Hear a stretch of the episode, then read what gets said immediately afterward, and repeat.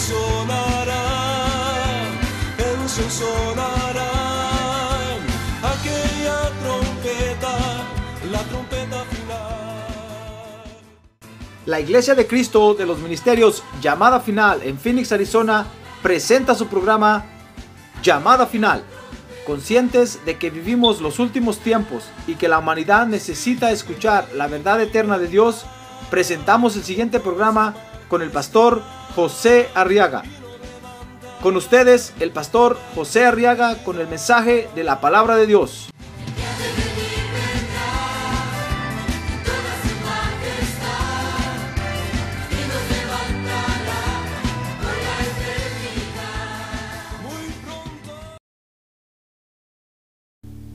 En el libro de Daniel,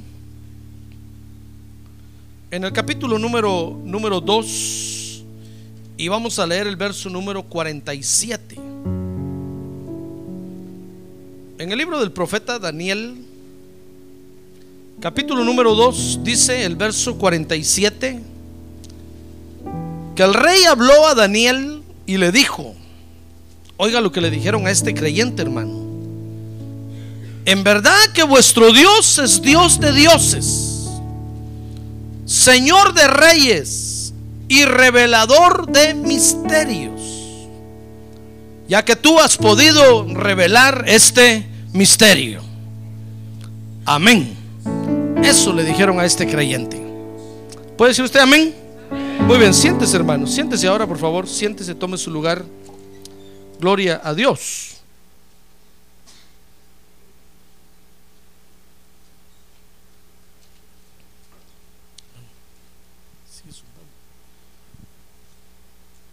Muy bien. Y quiero que vea conmigo, hermano, estas palabras que Nabucodonosor, el rey de Babilonia, le habló a este creyente.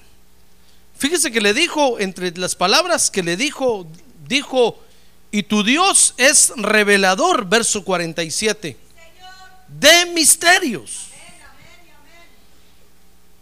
Pero ¿sabe por qué el rey de Babilonia pudo pronunciar estas palabras, hermano, porque le dijo ahí, porque tú has podido revelar este misterio. Es decir, si Daniel, hermano, no hubiera, no hubiera intervenido, Nabucodonosor nunca hubiera pronunciado estas palabras.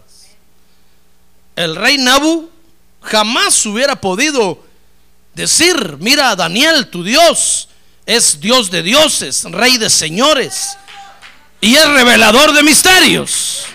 Ah, gloria a Dios, gloria a Dios. Es revelador de misterios. Y eso, fíjese hermano, es porque nosotros los creyentes de Dios somos los que poseemos la revelación que la gente necesita, hermano. Todo lo que la gente está buscando allá afuera y no encuentra cómo saciar la sed de su alma, usted y yo lo tenemos. Usted y yo tenemos esa agua que, puede saciar la sed de la gente allá afuera.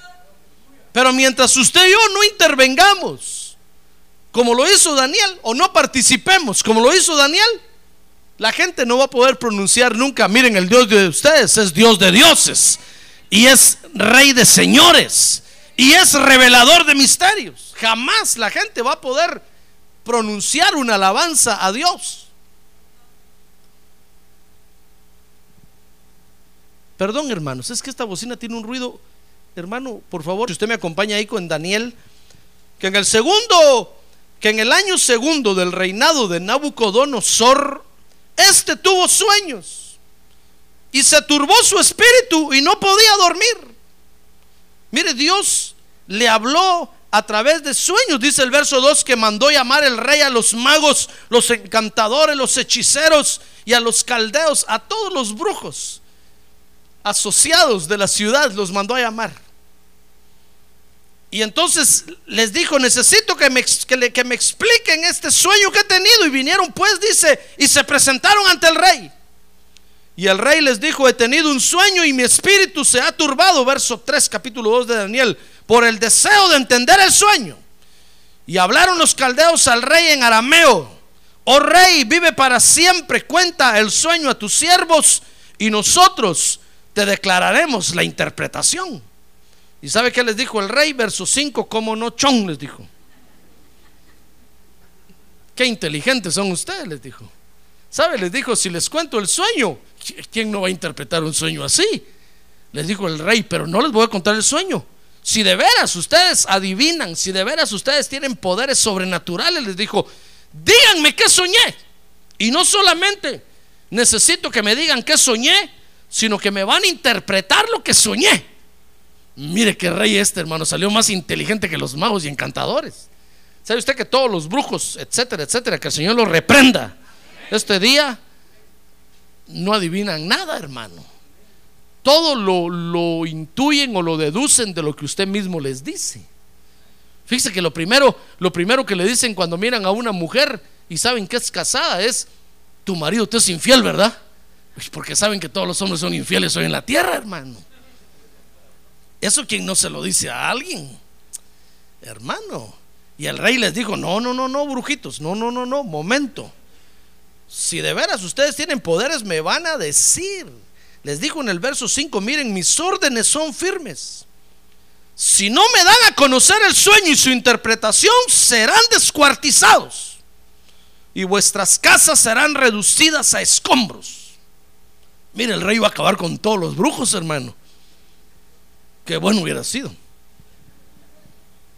Mire, todos los brujos empezaron a, platicar unos, a, otros, a ver, a ver cómo podían hacer para adivinarle el sueño al rey Nabu. Mire el tormento en el que los metió este rey, hermano. Ahora fíjese que lo interesante de esto, hermano, es que Dios le dio este rey o le dio este sueño a este rey porque Nabucodonosor estaba comenzando el sistema mundial que hoy conocemos en la tierra, hermano todo el sistema que hoy conocemos, el sistema religioso, cultural, político, económico, financiero, son siete cabezas las del dragón. Nabucodonosor lo estaba comenzando con su reino. Y cuando estaba comenzando el sistema mundial, entonces Dios intervino sobrenaturalmente y le dijo esa noche, mira, mira, Nabu, tú estás comenzando el sistema contra el que yo voy a pelear. Eso fue lo que Dios le dijo en otras palabras. Por eso el rey Nabucodonosor estaba inquieto, hermano. Y no podía dormir, no podía descansar. Todo el día pasaba inquieto. Fíjese que muchos reinos habían habido antes de Babilonia en la tierra.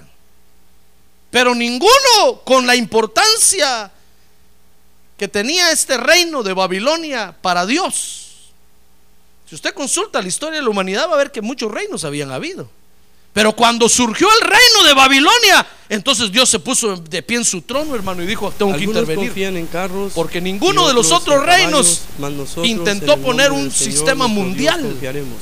Sino hasta que el, rey Nabu se sentó en el trono para reinar en Babilonia.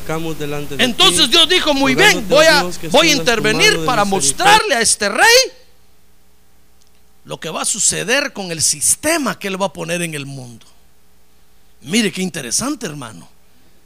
Fíjese que Dios había Dios había enterrado a la maldad ahí en ese lugar donde Nabucodonosor estaba levantando su reino. Mire conmigo el libro de Zacarías, capítulo 5, verso 5.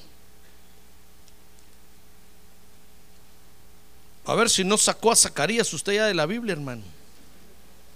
Si lo sacó, métalo si Zacarías, si ya sacó a Zacarías,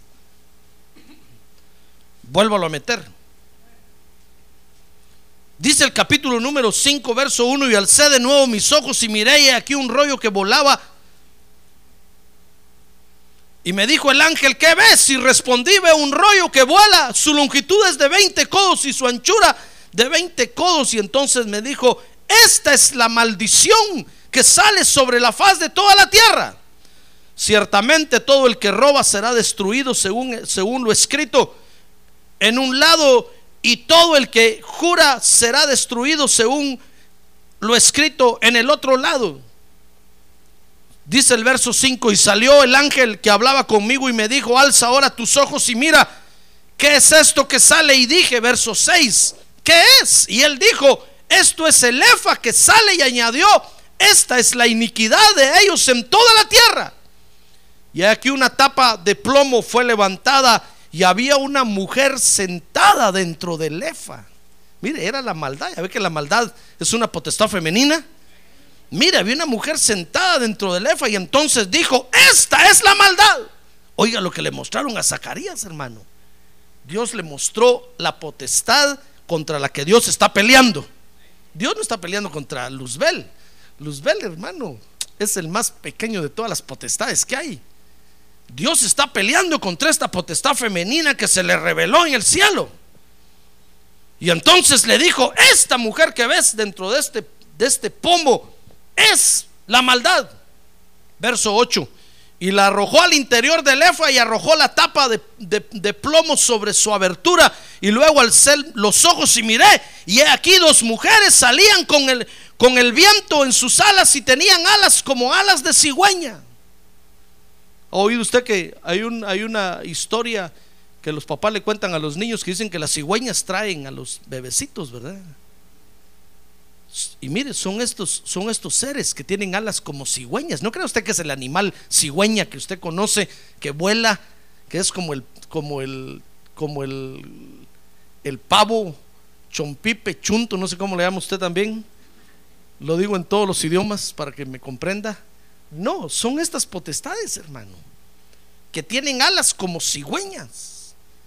Y entonces dice el verso número 9, salían con el viento en sus alas y tenían alas como de cigüeña y alzaron el efa entre la tierra y el cielo. Y dije entonces al ángel que hablaba conmigo, verso 10, ¿a dónde llevan el efa?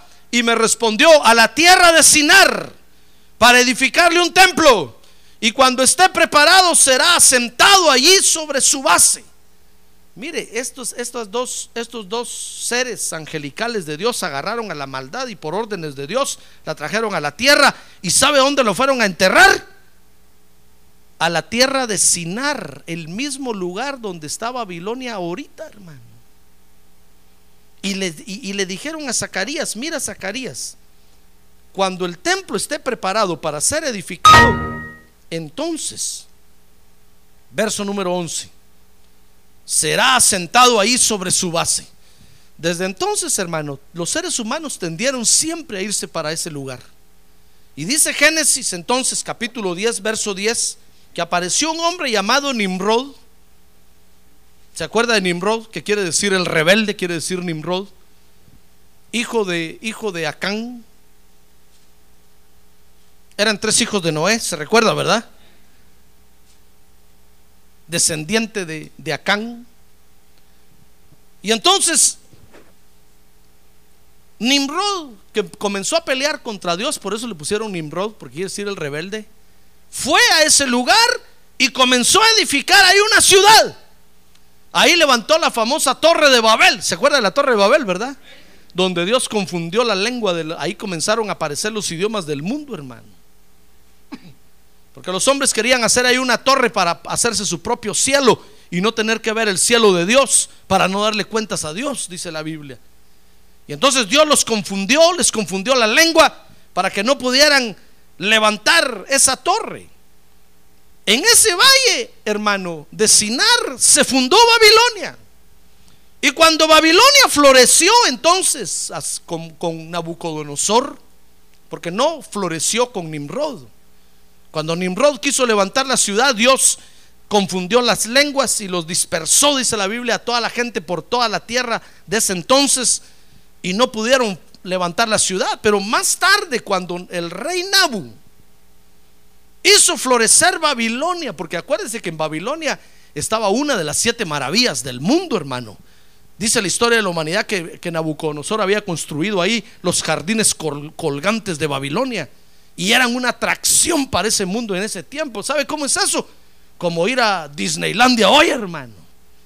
Que es una atracción para todo el mundo y todos viajan para allá, todos los de, todo el mundo vienen para allá. Así eran los jardines colgantes de Babilonia. Todos querían ir a Babilonia para ver la gran obra que Nabucodonosor había hecho. Una de las siete maravillas del mundo. Entonces cuando Babilonia floreció, entonces Dios dio por iniciado el sistema mundial, hermano. Y fue cuando Dios dijo, muy bien, voy a intervenir para mostrarle a este hombre lo que está comenzando. Y cómo el sistema que va a poner en el mundo basado sobre la maldad, porque ahí quisieron ir a levantar esa ciudad, al cómo va a llegar a su final después. Mire, ¿acaso no lo sabe todo Dios, hermano? A ver, pregúntale que está a un lado, ¿sabe usted que Dios lo sabe todo? Dios conoce sus pensamientos, dígale. Dios conoce, Dios conoce eh, su levantar y su acostarse, dice la Biblia. Dios conoce cada movimiento que hacemos. Y cuando el rey Nabucodonosor, hermano, quiso, levantó Babilonia y quiso engañar a Dios para que Dios no se diera cuenta, dijo Dios, momento, voy a, a intervenir mostrándole el futuro del sistema que este hombre va a poner en el mundo. Ahora, cuando Nabucodonosor recibió ese sueño, hermano, que, él no se acordaba, dice ahí la Biblia, eh, realmente no se acordaba, sabía que había soñado algo muy importante. Mire cómo el enemigo lo quería bloquear para que no se diera cuenta del mensaje de Dios. Pero él, Nabucodonosor, sabía que había recibido algo importante, pero no se acordaba, hermano, lo que había soñado y mandó a llamar a los brujos, como leímos anteriormente, etcétera, etcétera. Y nadie le podía, le podía decir que había soñado y mucho menos interpretar el sueño. Pero ¿qué le parece que en ese momento, o, cabalmente, digamos por casualidad, un, tiempo antes habían llegado a vivir a Babilonia todos los creyentes de Dios. Y estaba trabajando en el palacio uno de los creyentes de Dios, hermano, un evangélico. Así como usted. A ver, dígale que tiene un lado, así como usted, hermano. Un protestante, así como usted no religioso, no, no, un conocedor de Dios, así como usted. A ver, dígale otra vez, igualito a usted, hermano. Dígale, me parece que usted se llama Daniel. Bueno, tal vez alguien se llama Daniel, pero tal vez de, de, este Daniel no tiene nada. Tiene de más el nombre. Pero estoy hablando de los Danieles creyentes de Dios, hermano, que saben quién es su Dios. Ah, gloria a Dios, que saben quién es su Dios. Que saben y conocen quién es su Dios. Fíjese que ahí estaba, ahí estaba Daniel. Y sabe, cuando Daniel y, y, estos judíos llegaron a, Babilonia y los pusieron en el palacio del rey, inmediatamente los clasificaron, hermano y dijeron, ah, es creyente evangélico, ah, es supersticioso, dijeron, es religioso, y lo pusieron en, el grupo de todos los brujos. Ahí los clasificaron y ahí los metieron, hermano. Porque la gente que no sabe, que no conoce a nuestro Dios, creen que nosotros estamos locos, hermano.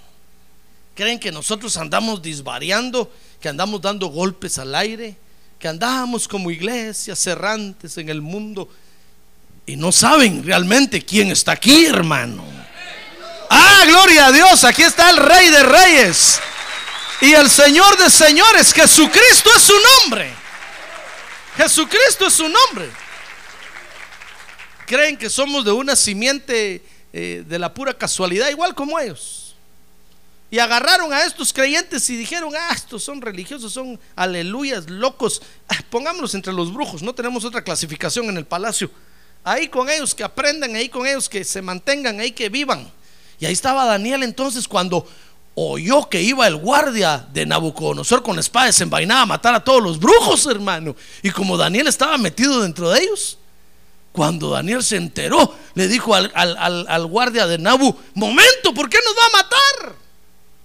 Le dijo el rey, es que, le dijo el guardia, es que el rey acaba de llamar a los jefes de los brujos y ninguno le pudo decir el sueño.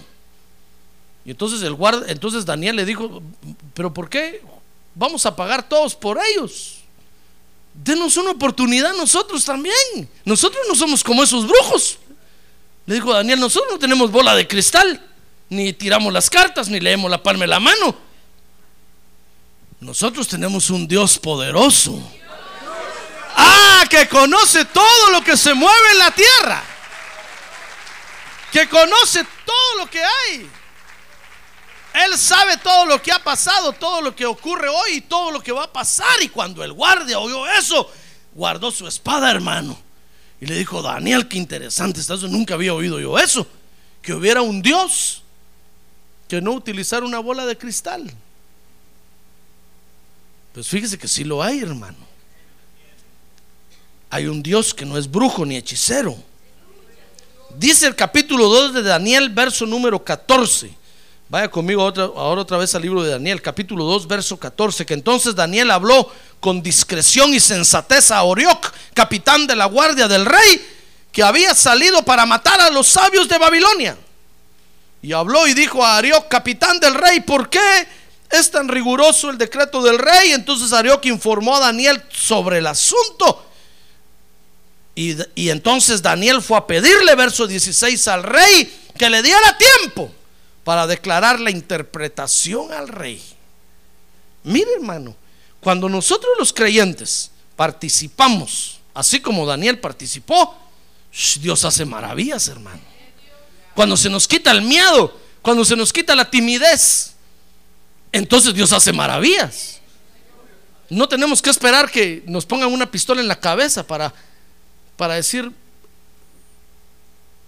yo puedo orarle a Dios para que Dios resuelva el problema. Miren, no tenemos que esperar que nos llegue un aviso del trabajo, está despedido porque la empresa se va de quiebra. O se va a tirar a la quiebra, a la bancarrota, pues. No tenemos que esperar un aviso, hermano. Nosotros antes de que llegue el aviso podemos decir, yo tengo un Dios que conoce todo lo que hay en la tierra porque Él hizo el cielo y la tierra y todo lo que en ellos hay.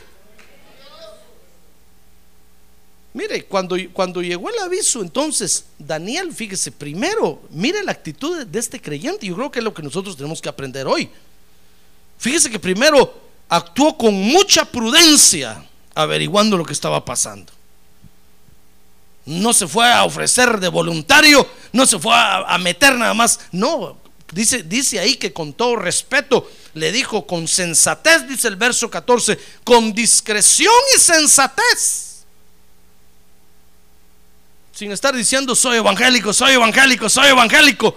No, hermano, con discreción se le acercó a Arioc y le dijo, mire, señor Arioc, ¿qué onda? ¿Qué está pasando? ¿Por qué este alboroto? Oh, es que vamos a matar a todos los, a todos los sabios a todos los brujos del reino. Y estoy contento por eso, le dijo Arioc, porque voy a estrenar mi espada que tengo hoy nueva. Dijo Daniel, de veras eso está pasando. ¿Y por qué lo van a matar? Dice que entonces Arioc le empezó a contar. Ya ve, con mucha, con mucha prudencia. Empezó a investigar qué estaba pasando en la empresa, hermano. ¿Por qué iban a escabecharse a todos los sabios? ¿Por qué le iban a dar aguas a todos los sabios? ¿Por qué iban a matar a todos los de ese rango, hermano? Y entonces dice que después de averiguar con prudencia y sensatez, le pidió una audiencia al rey, hermano, y se fue a hablar con el rey. Mire, se fue a hablar con el gerente general, no se quedó hablando ahí con el, secretario del ayudante del ayudante del ayudante. No, no, no. Dijo, voy a ir a hablar con el gerente general y voy a decir que para qué se vaya a tirar a la, quiebra le voy a decir que yo puedo solucionar el problema si me da una oportunidad. ¿Se atrevería a hacer usted eso, hermano? Ah, no. ¿Ya ve que no se atrevería? Es que mientras nosotros no participemos, hermano, las maravillas de Dios no se van a ver. ¿Y usted quiere ver las maravillas de Dios? Sí, yo también las quiero ver. Es más, necesitamos ver las maravillas de Dios, hermano. Urgentemente. Pero si nosotros no participamos, no vamos a ver nada. Al contrario, vamos a vivir como creyentes escondidos, todos intimidados, con miedo. Pero Daniel dijo, no, me van a matar a mí entre este montón de brujos, dijo Daniel. No, yo voy a salvar mi pellejo, dijo Daniel. Junto con todo este montón de araganes me van a sacar del trabajo, dijo. Yo voy a hablar con el gerente, yo, yo no soy aragán. ¿Sabe usted que Daniel no era Aragán, verdad? Que se me hace que por eso no participa usted, hermano. Tal vez lo están sacando ya de la empresa y no se atreve a decir nada porque que se me hace que es el Aragán número uno de todos ahí. Y el gerente lo mira así y dice, es que el primer Aragán es este. Es el primero que voy a sacar. Mire qué problema tenemos, hermano. No, pero Daniel no era Aragán, Daniel era trabajador y Daniel dijo, no, ¿por qué me van a sacar junto con este montón? Yo no soy como ellos. ¿Sabe usted que usted y yo somos diferentes, verdad? A ver, despierte que tiene a un lado, dígale, despierta hermano. Es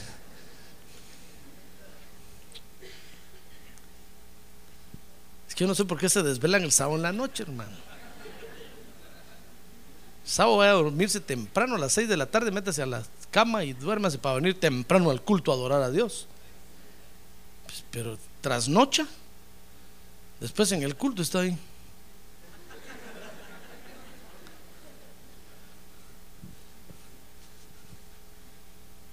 Muy bien. Pues fíjese que Daniel se levantó y fue a hablar con el rey, hermano. Dice el capítulo 2, verso 17, que después de hablar con el rey, ¿sabe qué le dijo el rey cuando lo vio atrevido, hermano? Diciéndole, ¿sabe rey? Si usted me da una oportunidad, yo puedo preguntarle a mi Dios. Usted a mí no me ha consultado, le ha consultado a este montón de brujos y hechiceros, tienen otros dioses raros. Pero a mi Dios yo no le he preguntado. Cuando el, cuando el rey lo vio así, hermano, dijo, vale la pena darle una oportunidad a este atrevido. Así el día que lo mate con más ganas lo voy a matar. Por metido. ¿No cree usted que vale la pena? Mire, si lo van a sacar a usted de un trabajo, hermano, de todas maneras lo van a sacar. ¿Qué más da que usted vaya con el gerente y decirle, mire gerente, con todo respeto, disculpe el atrevimiento, pero si usted me da una oportunidad, yo puedo orarle a Dios y Dios me va a mostrar cuál es su problema en esta empresa. Ah, gloria a Dios, gloria a Dios. Gloria a Dios. Creyentes así quiere Dios, hermano, locos. Recuerden que para Dios tenemos que loquear, hermano. Si no loqueamos, no vemos las maravillas de Dios. Hermano, yo me acuerdo cuando llamamos al banco para comprar este templo los del banco nos dijeron, ¿ustedes? Vamos a ver sus ingresos del mes. ¿Y pueden pagar esto al mes? Claro que sí, le dije, lo vamos a pagar. Es más, antes de tiempo vamos a pagar todo eso. Se asustó el del banco y se me quedó viendo, hermano. Dijo, este de veras está loco. Y mire, por eso estamos hoy aquí, ¿ya ve? Ah, gloria a Dios, gloria a Dios. Tenemos un lugar donde estar, hermano.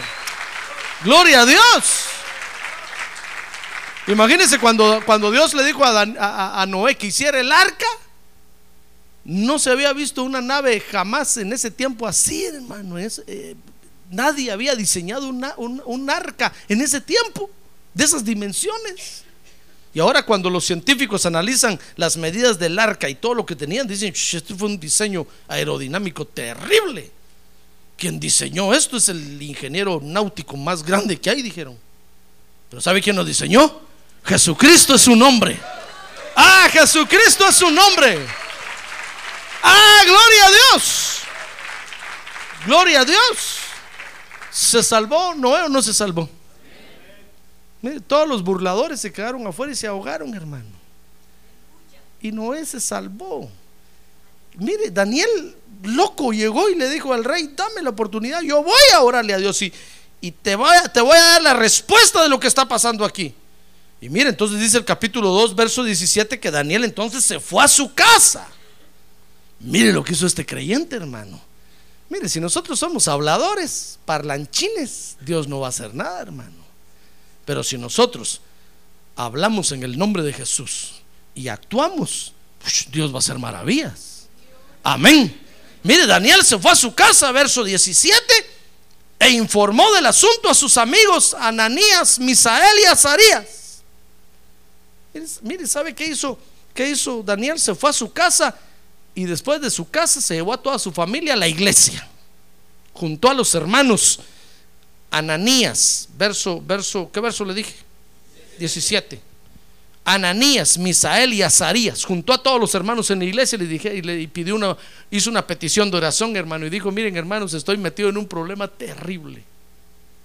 La empresa va a cerrar, el gerente ya no aguanta y yo me comprometí a venir a la iglesia a orar por esa empresa.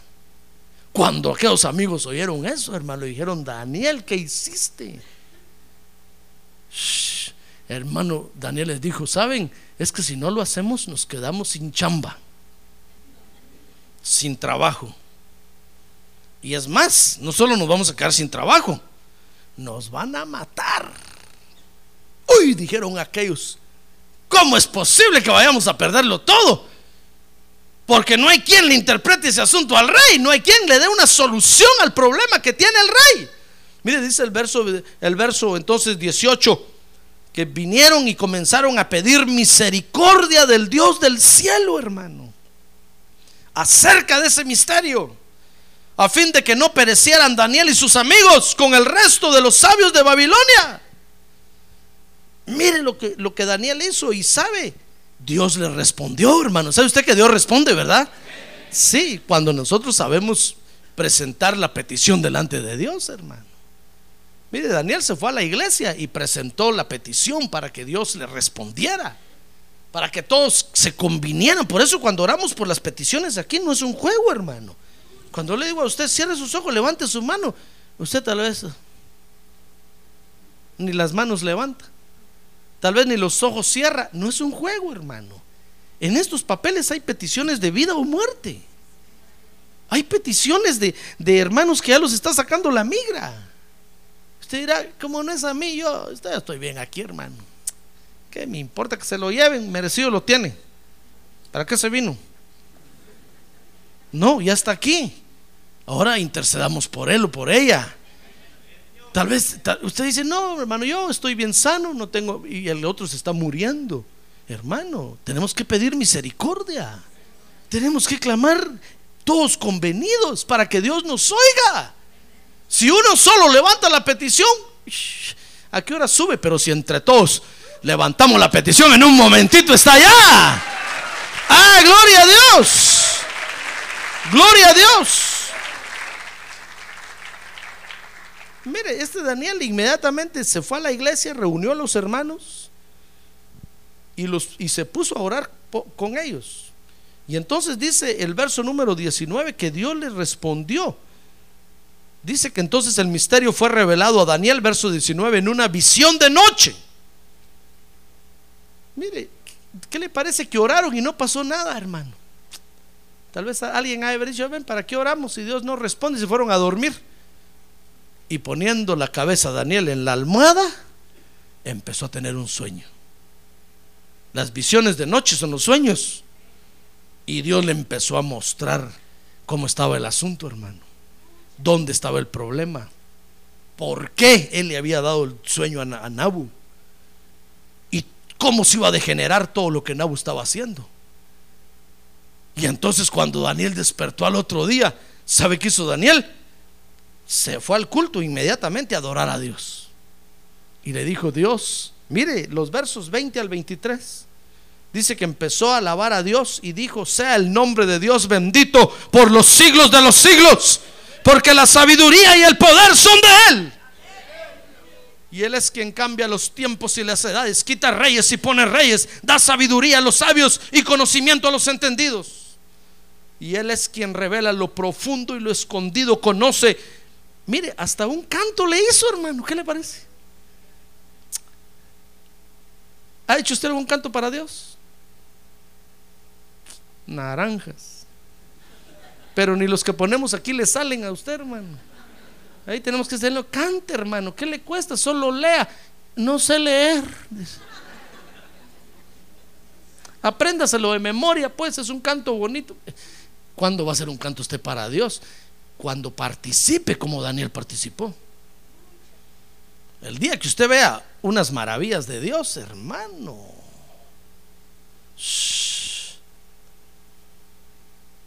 ¿Ha visto usted maravillas de Dios o no? Entonces, ¿por qué no le ha hecho un canto a Dios? El que ve las maravillas de Dios, hermano. Mire Daniel, mire todos los versos que le salieron para Dios. No hay que estar diciendo, adore hermano, levante las manos, cántele a Dios. No hay que estarle diciendo eso. Del corazón le sale la letra, inspirada por el Espíritu Santo de Dios. Por eso adoramos a Dios con el cántico de Jehová, hermano, que es cuando cada uno le dice a Dios de su corazón lo que tiene que decirle, lo que hay en su corazón. Y no hay quien le diga algo a Dios, hermano. Porque no vemos las maravillas de Dios, vemos una maravilla cada cada vez que San Pedro baja el dedo, como dicen. Entonces vemos una maravilla. Y es cuando yo lo miro a usted en la iglesia, sonriente y contento, diciendo que comience el culto. Y hermano, que comience el culto. Digo, uy, ¿este qué le pasó? Qué raro que venga contento al culto. Mire, Daniel inmediatamente le armó un canto a Dios.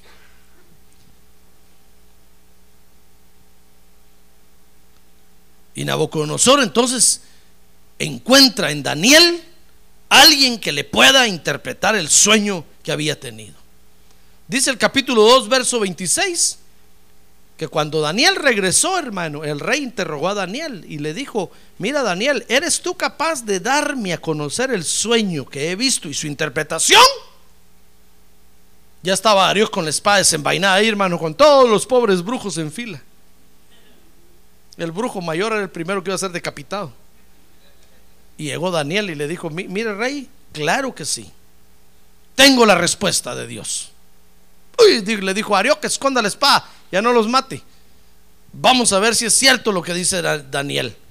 Dice el verso 27, que entonces Daniel le empezó a decir, le empezó, le empezó a, a, a, decir al rey el sueño, pero primero comenzó a adorar a Dios delante del rey, hermano. Lea conmigo el verso 27, dice, respondió Daniel al rey y le dijo, en cuanto al misterio que el rey quiere saber, no hay sabios, encantadores, magos ni adivinos que puedan declararlo al rey.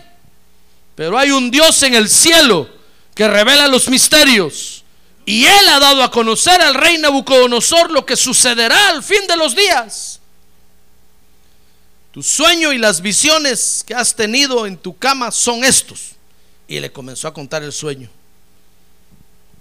Mire, Dios, Daniel comenzó a adorar a Dios enfrente del, del rey Nabucodonosor. Daniel le reveló entonces el sueño a Nabucodonosor desde el verso 31 hasta el verso 35, capítulo 2.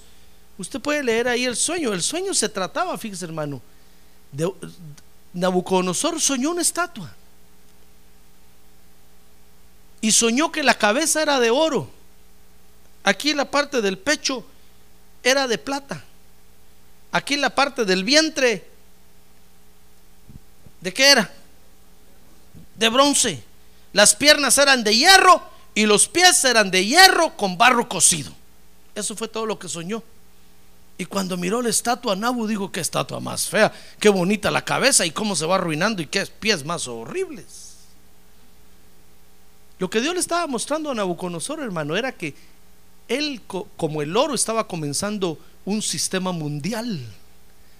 Pero como era, estaba parado sobre la maldad, basado sobre la maldad, el sistema se iba a ir degenerando. De oro iba a pasar a plata, de plata a bronce, de bronce a hierro, y de hierro iba a llegar hasta, hasta el barro, hermano.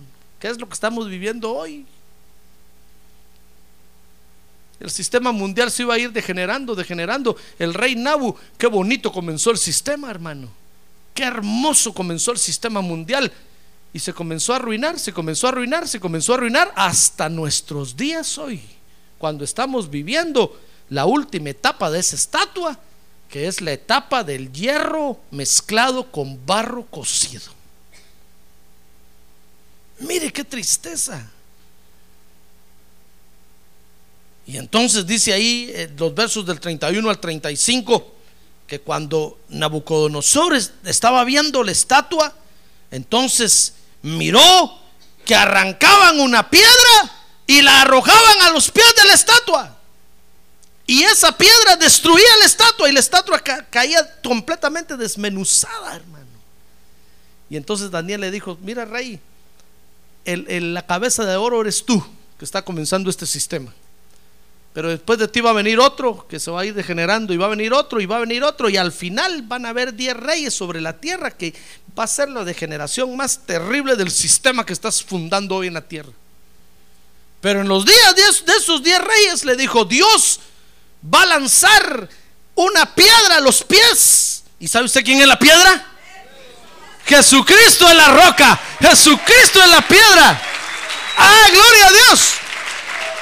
Jesucristo es la roca que va a venir dentro de poco a destruir todo este sistema mundial, hermano. Y mire, y la estatua de los hombres se les va a desmenuzar y se les va a caer. Todo su sistema se va a venir abajo. Por eso, ahorita que venga el, Señor Jesucristo la segunda vez, no es el fin del mundo. Es el fin de este sistema mundial. El Señor va a venir y va a desmenuzar la estatua que los hombres han hecho, con la que tanto se glorían en sus sistemas y ellos mismos se alaban y se meten al cielo ellos mismos, hermano Dios ni los está invitando y se quieren meter. Pero va a venir el Señor Jesucristo que va a ser lanzado a los pies de la estatua y va a destruir la estatua y todos los reinos famosos de los hombres se van a desmenuzar.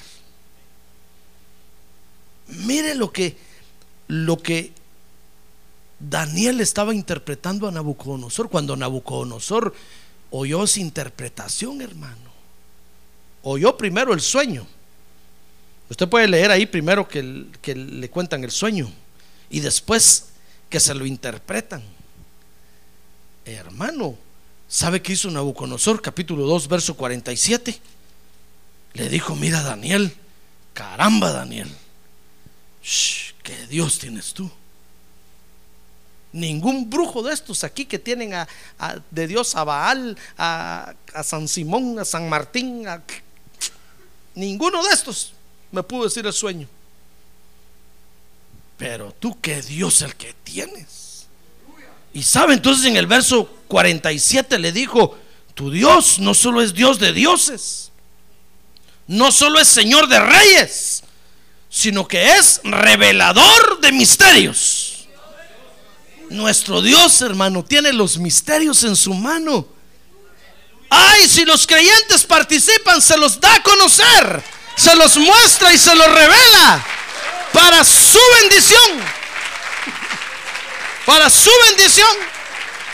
Para su bendición. Porque no es casualidad, hermano, no es casualidad que usted está ahorita donde está.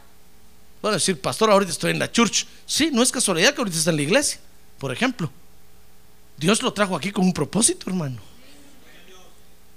Sí, sí, no, pastor, yo solo vengo de oyente, de oyente o de comiente o de lo que venga. Está aquí y tiene que participar aquí, hermano. No crea usted que va a escapar. Mire, no es casualidad que usted está en el trabajo donde está, por ejemplo. No es casualidad. Dios lo tiene ahí, lo va a usar para algo, hermano. Mire, no es casualidad que usted tenga el hogar que tiene, que tiene ahorita. No es casualidad. Dios se lo dio con un propósito y lo quiere usar a usted ahí. No es casualidad que usted esté en el lugar donde está ahorita. No es casualidad que está ahí estudiando. No es casualidad. Dios tiene un propósito con usted. Mire, cuando, cuando llevaron cautivos los babilónicos a Judá, hermano, mire, yo le aseguro que todos iban pensando, "Sh, hasta donde nos llevan cautivos, ¿cómo Dios permite eso? ¿Cómo Dios permite que me pasen estas cosas? Y allá entró eh, eh, eh, Daniel al palacio del rey, hermano, a servir. Ya estaba Daniel, tal vez diciendo gracias a Dios que por lo menos me tocó el palacio. Otros les tocó por otras partes. Pero saber cómo protestaban y qué decían. Mire, fue tan, tan impactante el traslado de Daniel al palacio que cuando Daniel llegó al palacio, dicen los historiadores, que, dedicó su vida completa a Dios, se hizo eunuco para Dios, hermano. Dijo Daniel, no me voy a casar con nadie jamás. Y voy a dedicar mi vida para Dios. Mire, tan impactante, tan traumante fue el traslado que Daniel de una vez se quedó impotente sexual, hermano. Y dijo, me voy a dedicar a Dios. Si estoy hasta aquí en Babilonia, sin duda Daniel estaba diciendo, la vida no vale nada. Miren hasta dónde estoy. Miren lo que tengo. Me voy a dedicar a buscar a Dios, dijo. Ya, ya no puedo hacer nada en esta vida. Me metieron en este palacio y lo peor de todo es que me pusieron con los brujos y los hechiceros. Ahí tengo que estar oliendo sus sumerios y sus inciensos y sus charadas horribles. No era casualidad que Daniel estaba ahí, hermano.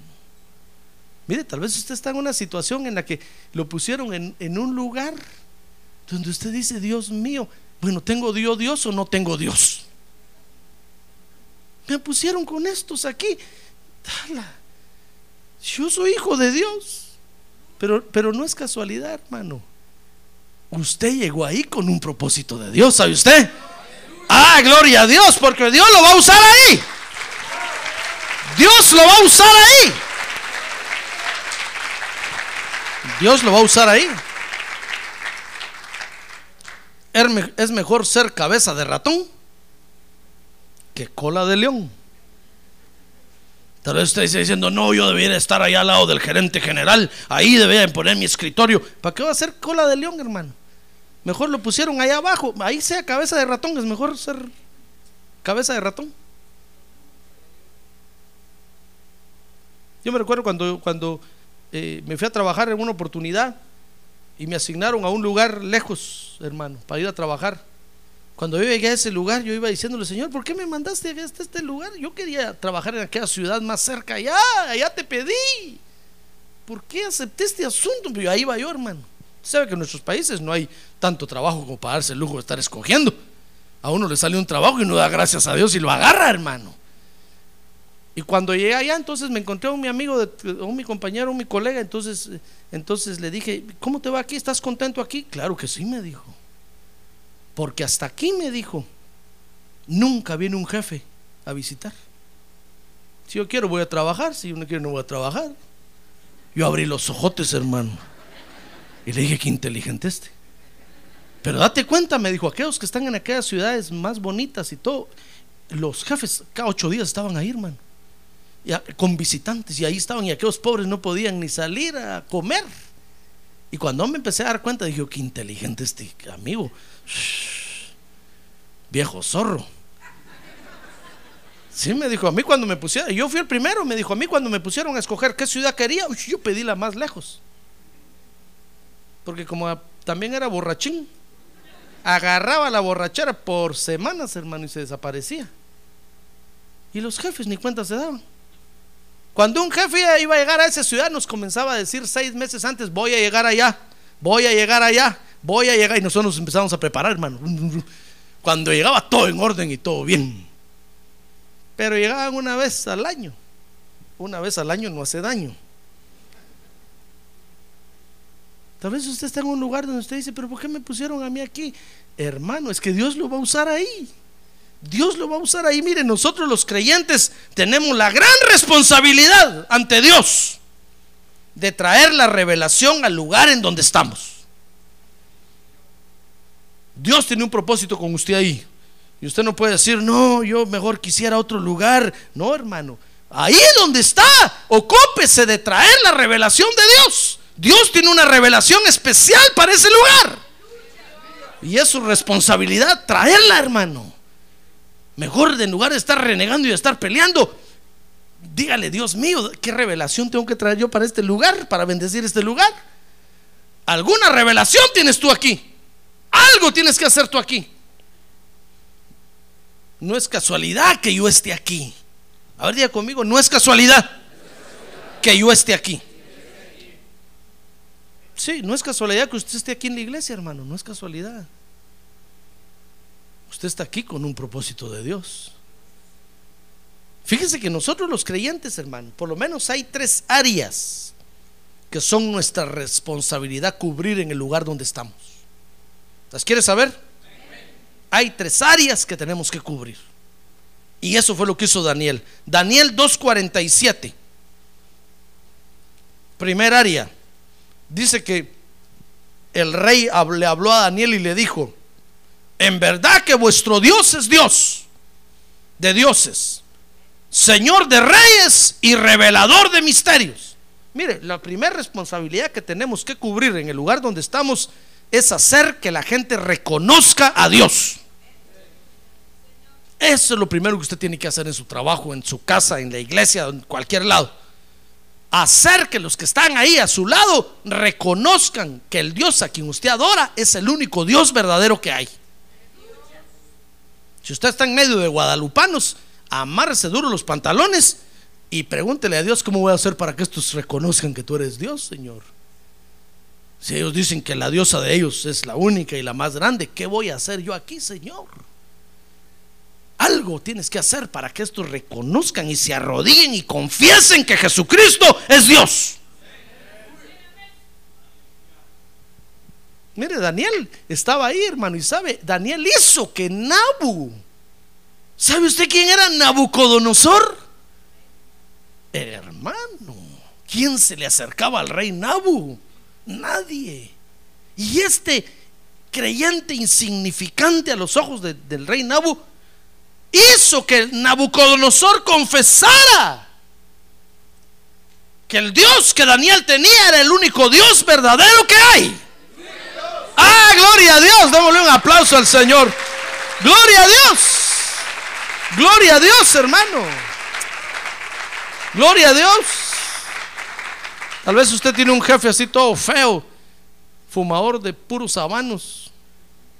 Y usted eh, dirá, ¿cuándo le me voy a acercar yo a, este a decirle? ¿Cuándo y cuándo lo voy a hacer confesar? Pues póngase a pedirle a Dios y dígale, Señor, si tú me tienes ahí, es para hacer que éste confiese que tú eres Dios. Dame la revelación que tengo que decirle, que tengo, y va a ver que de repente, hermano, va a aparecer el problema ahí y va a estar usted enfrente del problema y enfrente del jefe con el gran puro habano así, mirándolo. Y esa va a ser su oportunidad, hermano, para que ese hombre confiese que Jesucristo es Dios. Esa es la primera área que tenemos que cubrir. Hacer que reconozcan a Dios. Segundo, Daniel 2.48. Dice el 2.48 que entonces el rey engrandeció a Daniel y le dio muchos y espléndidos regalos. Y le hizo gobernador sobre toda la provincia de Babilonia y jefe supremo sobre todos los sabios de Babilonia. Mire, segunda área que usted tiene que cubrir ahí donde está hacer que reconozcan que queremos bendecir el lugar donde estamos. No solamente tiene que hacer usted que la gente confiese que su Dios es el único Dios que hay. No, sino que tiene que hacer que reconozcan que usted quiere bendecir el lugar donde está, hermano. Mire, si nosotros fuéramos empleados así, hermano, ya fuéramos gerentes de las empresas, hermano. ¿Sabe, ¿Sabe cómo se ganó el ascenso ahí, Daniel? ¿Sabe qué, qué fue lo que hicieron con Daniel en el verso 48? Fue ascenderlo de puesto. Dice ahí que el rey engrandeció a Daniel y le dio muchos y espléndidos regalos, y no era su cumpleaños. Le hizo gobernador sobre toda la provincia de Babilonia. Mire qué ascenso que le dieron, hermano.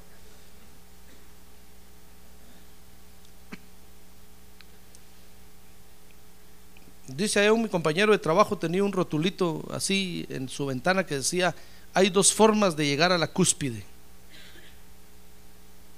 O volando como águila o arrastrándose como serpiente. ¿Por, por dónde vas tú? Decía ahí. Hay dos formas de, que usted prospere en el mundo, hermano, en la vida. O se arrastra como serpiente, chismeando con el jefe, y, hablándole mal de todo el mundo o volando como el águila.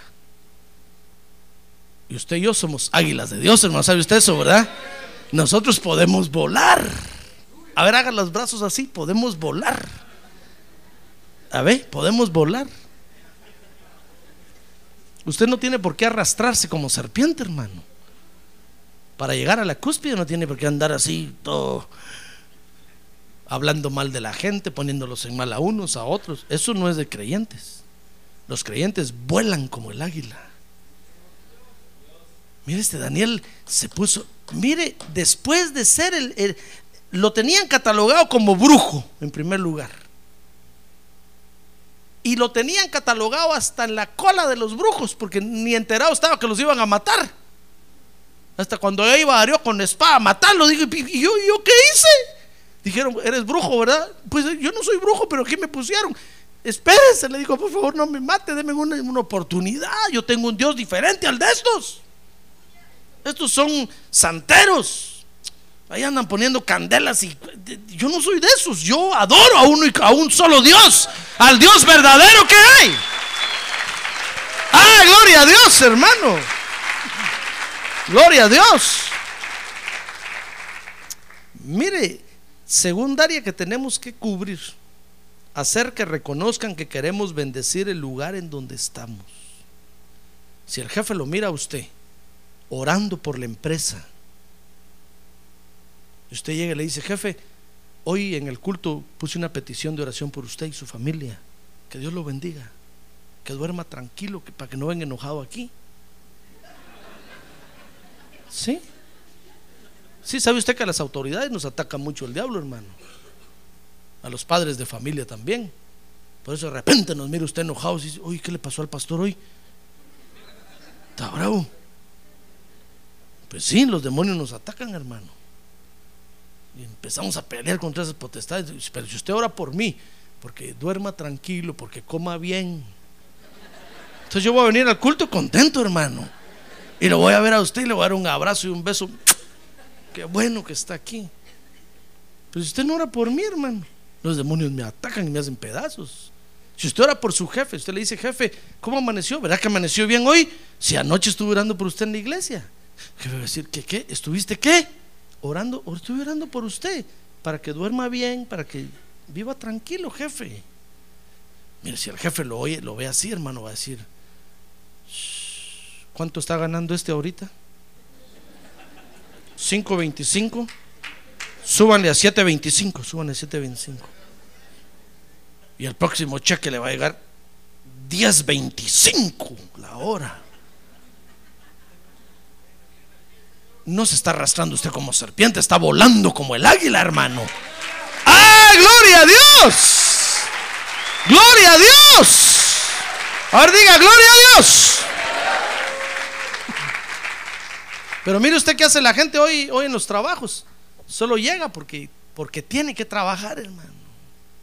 Mire, yo cuando voy, por ejemplo, a una market voy y veo que tienen aquellos chalequitos que dice, May I help you?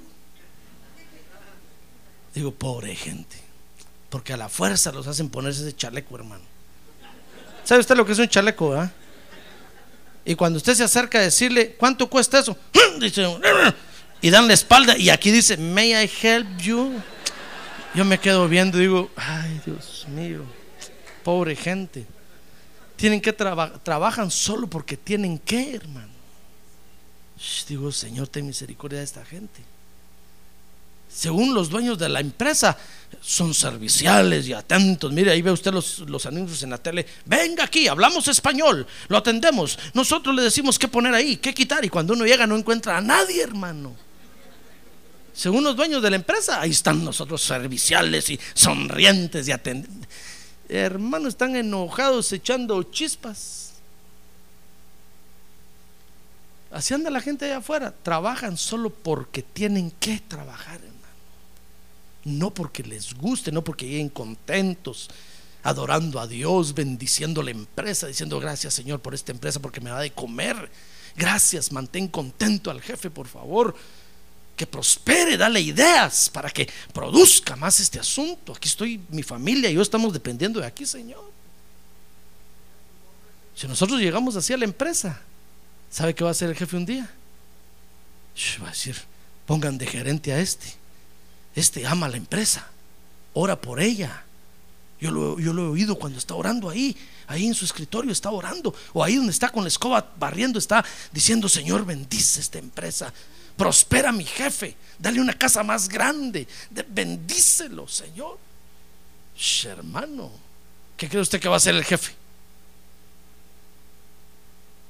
Mire, es como que si el padre de familia llega a la casa y encuentra a la mamá y a los hijos orando diciéndole, Señor, bendice a, nuestro, a mi esposo, bendice a mi papi, Señor, ayúdalo en su trabajo, dale fuerza a pesar de tanta humillación que vive en el trabajo, que se sobreponga, dale fuerza para trabajar, que tenga contento. Cuando usted llega a su casa y oye eso, hermano, usted agarra a la familia y las besa y los abraza y les dice, ¿qué quieren? ¿A dónde quieren ir a comer? Vamos. Le dice a la esposa, ¿qué vestido quiere, mi amor? Ahorita se lo compro. Para eso tiene un esposo. Pero si llega a la casa y la mujer peleando, los hijos maldiciendo. Cuando dice, papi, dame, ¿qué? Dame ni ocho cuartos, andate de aquí, no te quiero ver.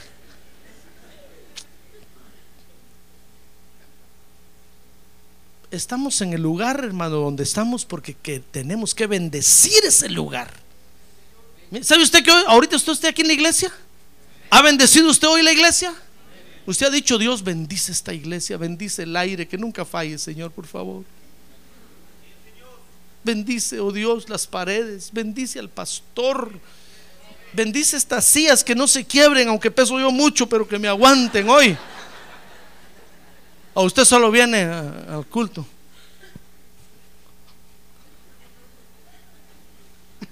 Mire, las cosas se sostienen, hermano, porque hay, hay personas, individuos que las sostienen.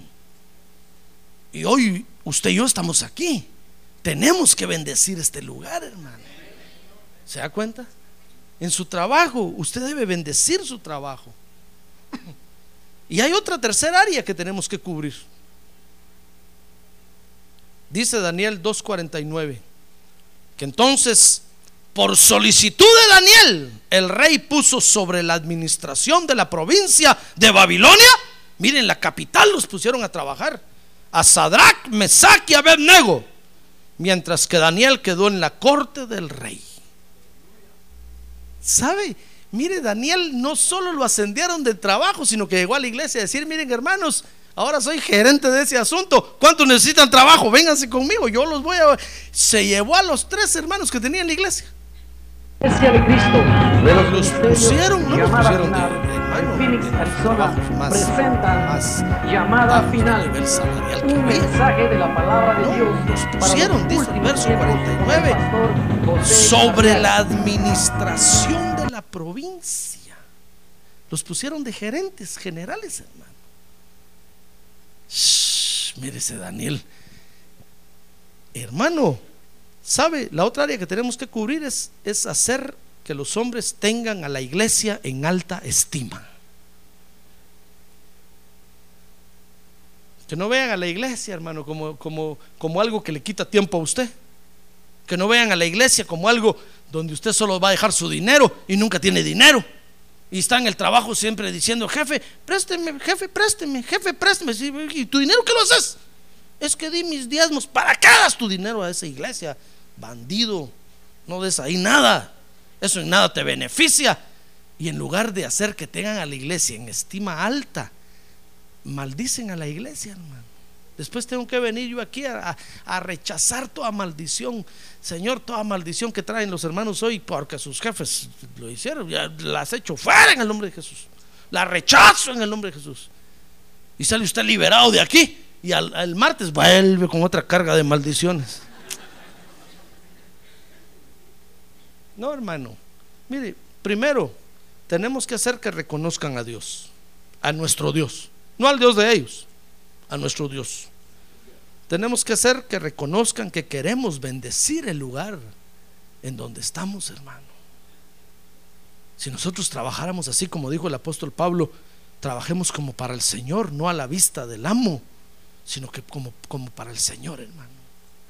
Si nosotros trabajáramos así, hermano, ahorita usted sería gerente general de la empresa. ¿Y sabe lo que significa eso? Más bendición para la iglesia, hermano. Porque sus diezmos ya no van a ser diezmos de 20, 40 dólares a la semana. Va a traer diezmos de mil dólares a la semana, hermano. Shh, Va a yo, gracias Padre Santo. Levantemos la pared que nos falta levantar allá, hermanos, ahorita. Levantemos esta otra pared aquí. Y esto va para arriba, hermano. Pero 10, mos- 10 dólares a la semana. ¿Cuánto cuesta un blog? Para 10 blocks nos alcanza nada más, hermano. Cuesta un dólar cada bloque. ¿Comprende? ¿Comprende cuál es el secreto?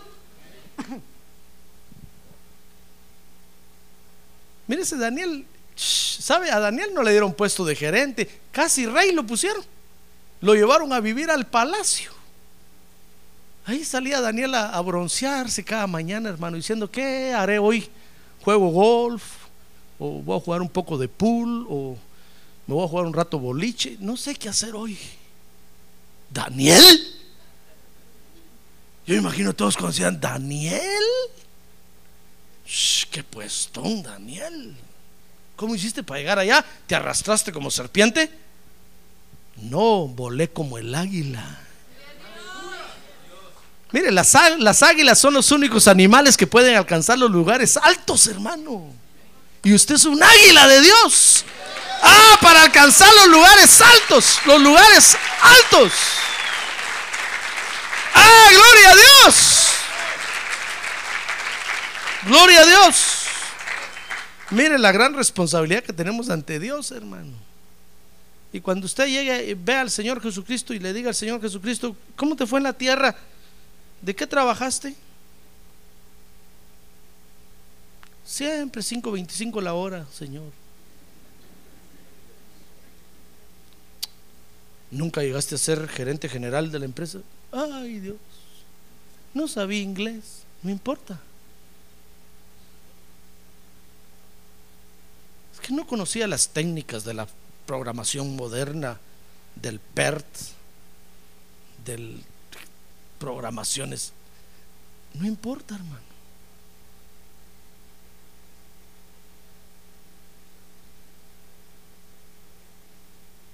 Hay tres áreas que tenemos que cubrir en nuestra vida. Ahí donde estamos. Que reconozcan a Dios, que reconozcan que queremos bendecir el lugar en donde estamos. Que no solo somos parásitos, que queremos solo chupar y chupar y chupar y chupar ahí en la empresa. Y que el patrón de repente nos vea como este solo no da nada. No, que vean que, que si no podemos dar nada material, por lo menos podemos levantar las manos para bendecir el lugar, hermano. Podemos decirle al jefe, estamos orando por usted en la iglesia, no tenga pena. Su operación va a salir bien, jefe. Estamos orando por usted. Anímese. Va a decir, qué buen, qué buen elemento tengo en la empresa. Va a dejar el testamento. Si me muero en esta operación, que pongan de dueño al hermano aquí, fulano de tal. ¿Sí? ¿Usted no lo cree? De repente va a llegar un abogado a buscarlo y decir, ¿usted es fulano de tal? Sí. Mire lo que dejaron allá. Pues a mí es que voló como el águila. Y llegó el momento cuando lo recompensaron. Mire, si Dios nos tiene en la tierra, mi estimado hermano, así como tenía Daniel, si Dios nos tiene en la tierra aún, es porque le vamos a ser útiles en este sistema. No está esperando, Señor, que venga el milenio. Y entonces ya reinando tú, entonces sí, fácilmente voy a ser yo. No, hermano, hoy Daniel estaba dentro de ese sistema, ¿se da cuenta? Nosotros los que le creemos a Dios, fíjese, somos los que poseemos la revelación de Dios, hermano. Y con esa revelación de Dios podemos hacer que la gente reconozca a nuestro Dios. No a la fuerza, no diciéndole, te voy a matar si no vas a la iglesia. No, no, no. Sino que con la revelación de Dios que tenemos, hermano, la gente va a decir, "Shh, que Dios el que tú tienes. ¿Sabes? ¿Te acuerdas que estabas orando por mí? Me lo dio. Dios me concedió lo que pedimos. Que Dios el que tú tienes. Va a decir usted, ya voy volando, ya voy volando, voy para arriba. Voy para arriba. Y después lo va a ver el- el jefe o el lugar donde usted está. Yo no sé por qué estoy hablando del trabajo, hermano. Pero solo es un ejemplo. No sé nada de nadie. Solo es un ejemplo. Y después lo ven a usted que, que está eh, queriendo bendecir el lugar donde está. Y después lo ven haciendo que la iglesia la tengan en estima alta. Hermano, nosotros tenemos la revelación de Dios. ¿Quiere usted decirle gracias Señor por la revelación que me has dado? A ver, cierre sus ojos, cierre sus ojos y dígale gracias Señor por la revelación que me has dado. Por eso, hermano, hoy quiero yo motivarlo para que usted vaya y bendiga el lugar donde está. Usted no es parásito ni es dependiente de nadie. Usted es un hijo de Dios. Usted, a ver, diga, yo soy un hijo de Dios. Vaya y bendiga el lugar donde está. Usted es un sacerdote de Dios. Usted puede ir y bendecir el lugar donde está, hermano. No tiene que llegar alguien especial. Usted es un sacerdote de Dios. Vaya y bendiga el lugar donde está. Que lo conozcan porque usted es capaz de orar a Dios. Que lo conozcan o que lo asciendan porque usted es capaz de tener la respuesta de Dios, hermano. Y que nos aprecien a nosotros la iglesia porque usted es capaz de encontrar en la iglesia apoyo para interceder. Si hacemos eso, hermano, vamos a prosperar mucho y la iglesia va a crecer mucho.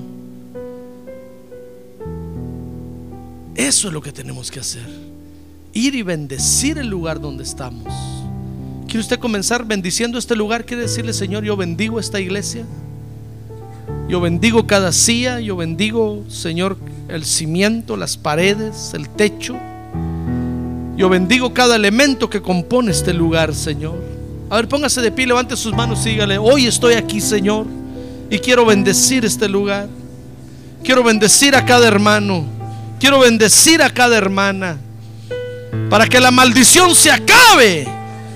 Para que la maldad no tenga oportunidad de penetrar aquí. Yo bendigo este lugar. Bendigo este lugar en el nombre de Jesús. Por la sangre de Cristo que es poderosa. Para romper la maldad, para romper la maldición. Bendecimos este lugar. Ahora levante sus manos y diga, yo bendigo este lugar. Ahora bendiga su hogar, quiere decir yo bendigo mi hogar. Yo bendigo al padre de familia, yo bendigo a la madre, yo bendigo a cada hijo. Yo bendigo mi hogar en el nombre de Jesús, bendigo mi casa. Cada propiedad que me has dado, Señor, yo la bendigo en el nombre de Jesús. Yo bendigo, Señor. Ahora bendiga su trabajo, diga, yo bendigo mi trabajo. El, el lugar, Señor, que me has dado para alimentarme, para sostenerme financieramente, económicamente. Yo lo bendigo en el nombre de Jesús. Bendigo la empresa, yo la bendigo, oh Dios, prospérala. Bendigo al dueño de la empresa, yo, la yo lo bendigo en el nombre de Jesús, donde quiera que esté, yo lo bendigo. Ponle paz en su corazón, oh Dios.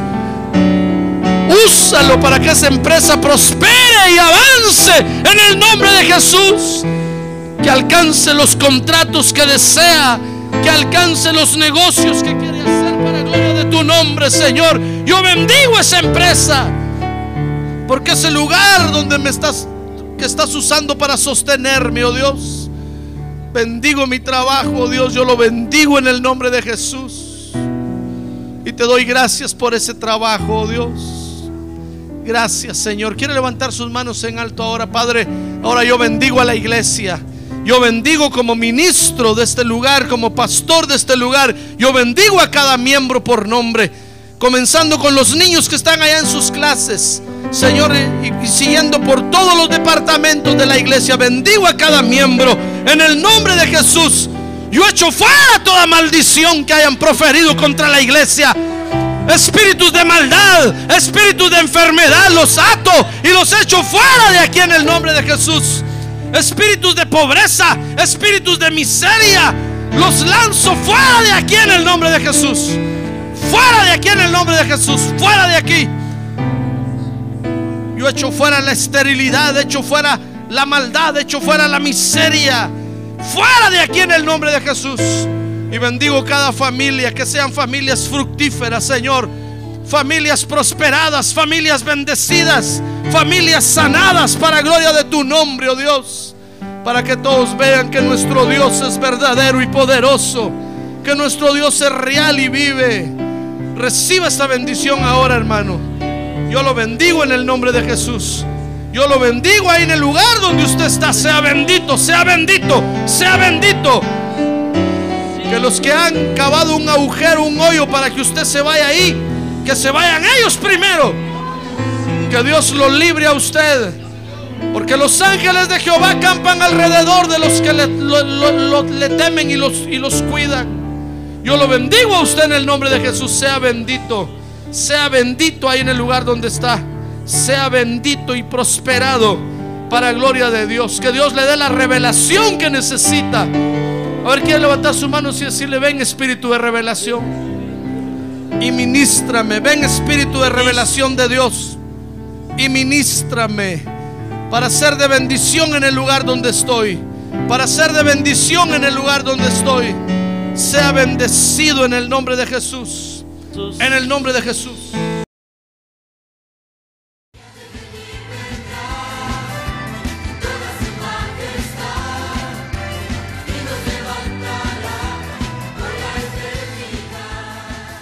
La Iglesia de Cristo de los Ministerios Llamada Final en Phoenix, Arizona, cumpliendo con la comisión de Joel 2.1, presentó su programa Llamada Final. Esperamos que nos vuelva a sintonizar la próxima semana a la misma hora por esta emisora. Los invitamos a nuestras reuniones en el 6023 Norte 71 Drive, esquina con Bethany Home Road. Para mayor información puede llamarnos al 623-934-1259 o visitarnos en la internet al www.llamadafinalphoenix.com.